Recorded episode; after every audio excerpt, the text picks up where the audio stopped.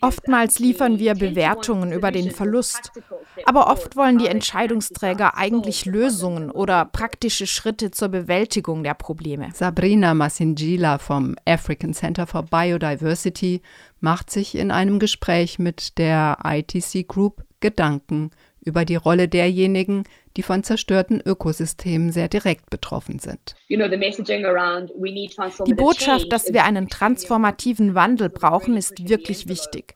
Wir müssen uns mehr auf praktische und auch positive Beispiele konzentrieren.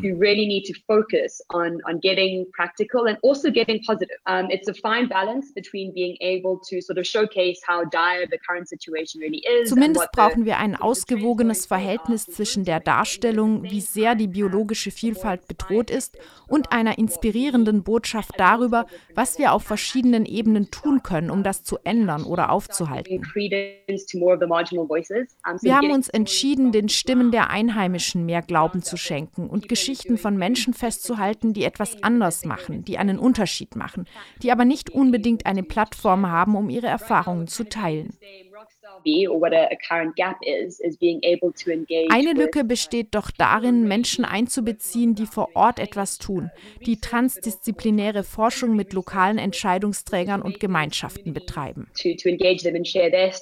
Offensichtlich zweifelt Sabrina Masingila daran, dass noch mehr Dokumentationen über den Verlust alleine zu einer Trendwende führen.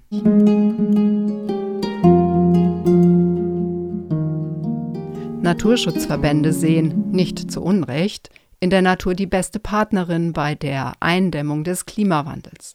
Sie rechnen damit, dass ohne den schnellstmöglichen Schutz von mindestens einem Drittel, besser noch der Hälfte der Erdoberfläche, und ohne vernetzte Lebensräume die Erde noch schneller überhitzt. Die Folgen sind bekannt.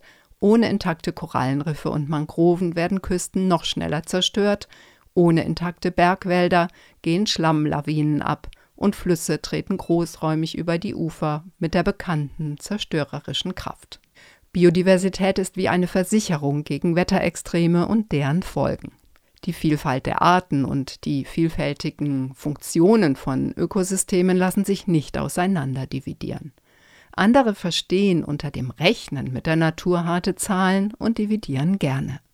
Das Davoser Weltwirtschaftsforum 2020 hat in einer Studie ermittelt, mehr als die Hälfte des globalen Bruttoinlandsproduktes hängt von der Natur ab, also von intakten, stabilen Ökosystemen. Zitat 44 Billionen Dollar an wirtschaftlicher Wertschöpfung, mehr als die Hälfte des weltweiten BIP, sind mäßig oder in hohem Maße von der Natur und ihren Leistungen abhängig und folglich den Risiken von Naturschäden ausgesetzt. Zahlreiche Wirtschaftszweige, etwa die Getränke- oder Kosmetikindustrie, sind auf nachhaltig genutzte Wälder angewiesen, Landwirtschaft und Imkerei auf eine funktionierende Bestäubung und auf gesunde Böden. Die Leistung der globalen Wirtschaft könne, so hieß es in Davos, um 2,7 Billionen US-Dollar sinken, wenn Ökosysteme bis 2030 kollabieren, wenn im Agrarsektor die Bestäuber fehlen und im Meer die Fische. Die internationale Initiative Business for Nature hat im Dezember in Montreal Druck gemacht. Man müsse sich für die ökonomischen Werte der Ökosystemleistungen stark machen. Rund 330 Unternehmen aus 50 Ländern, darunter IKEA, Nestle und RWE, stellen fest, auf einem toten Planeten gibt es keine Wirtschaft. Eine positive politische Rückkopplungsschleife könne beides retten, die Natur und die Wirtschaft. Im Rahmenabkommen steht nun, Subventionen und Fehlanreize in Produktionsweisen, die die Umwelt schädigen, sollen weltweit um 500 Milliarden US-Dollar pro Jahr gekürzt werden. Eine Studie, ebenfalls von Business for Nature initiiert, errechnete, dass umweltschädliche Wirtschaftsweisen weltweit mit mindestens 1800 Milliarden Dollar jährlich subventioniert werden. Das geht so. Im Amazonas bekommen Betriebe Steuererleichterungen, die mit Sojaanbau und Rindfleischproduktion den Regenwald zerstören. Die EU hat zwar eine eigene Biodiversitätsstrategie, doch sie vergibt im Rahmen ihrer gemeinsamen Agrarpolitik, kurz GAP, umfangreiche Finanzhilfen für eine extraktive Intensivlandwirtschaft, die Wälder, Wasser und Böden verbraucht. Im Nahen Osten fördern Regierungen Geschäftsmodelle, die dazu beitragen, dass die letzten Grundwasservorräte versiegen. Das sind nur wenige Beispiele der finanzierten Naturzerstörung. Sie zeigen, nicht konsistente Politiken konterkarieren ständig alles Bemühen um den Schutz der Ökosysteme. Ob in Land, Bau oder Energiewirtschaft, die Finanzhilfen der Staaten für umweltschädliche Wirtschaftsweisen und für die Förderung fossiler oder gar grün bemäntelter und keineswegs klimaneutraler Energie summieren sich weltweit auf 1800 Milliarden Dollar. Da ein großer Teil der Subventionen aus den Industriestaaten kommt, wird die Praxis der Zerstörung exportiert, vielfach in den globalen Süden. Die Anerkennung der gewichtigen Rolle, die Indigene beim Schutz der Natur spielen, hat daher einen faden Beigeschmack, wenn eine politische Praxis gleichzeitig zu Vertreibungen führt oder Naturzerstörung fördert. Wie lässt sich hier gegensteuern? Das Lager, das eine Bepreisung von Natur und Naturzerstörung befürwortet, wurde mit dem neuen Abkommen auf jeden Fall gestärkt. Der aus Indien stammende Wirtschaftswissenschaftler Partha Dasgupta hatte im Corona-Jahr 2020 Daten über das Verhältnis von Ökonomie und biologischer Vielfalt zusammengestellt er fragte, warum muten wir der Natur Abfälle, Abwasser und Abgase in einem Ausmaß zu, das sie nicht verkraften kann?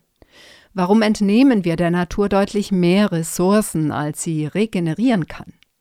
Den gewaltigen Subventionen in die Naturzerstörung stehen das Gupta zufolge viel zu wenige Investitionen in den Erhalt der Natur gegenüber.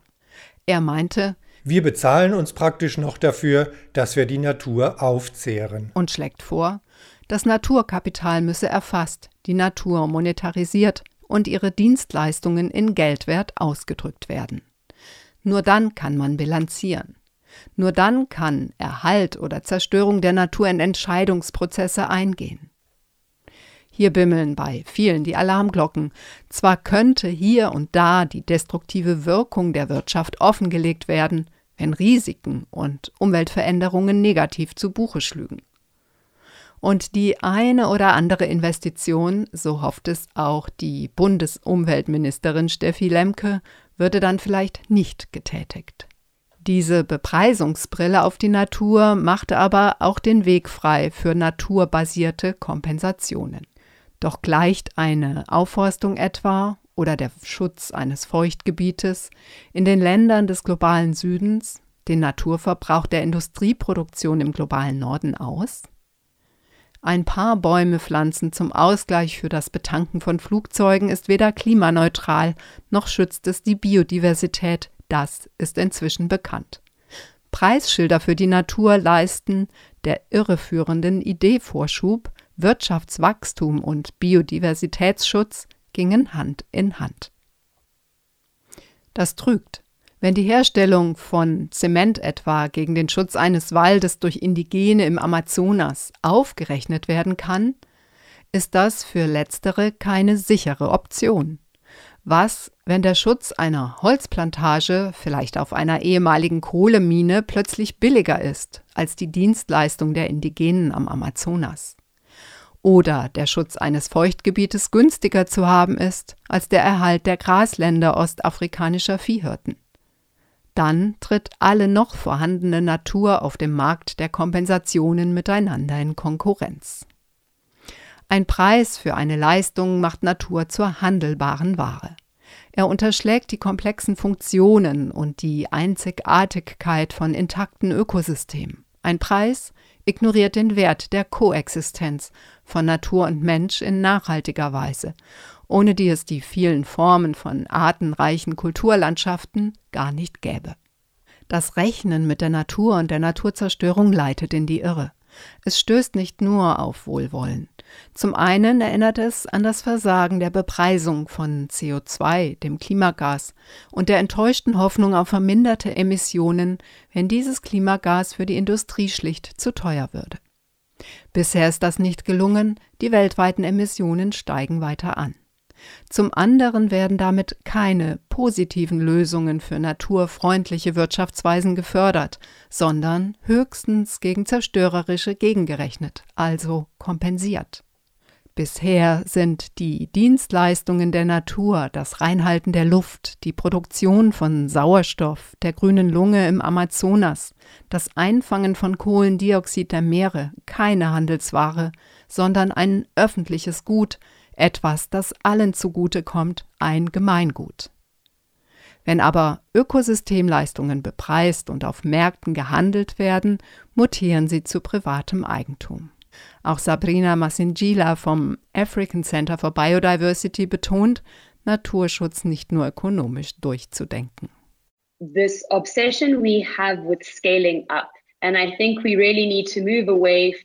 wir müssen uns von der Vorstellung verabschieden, dass wir immer größer werden müssen und mehr darüber nachdenken, was es eigentlich bedeutet, die Wirkung zu vergrößern. Wir sollten dorthin schauen, wo vor Ort etwas Positives passiert und es zulassen.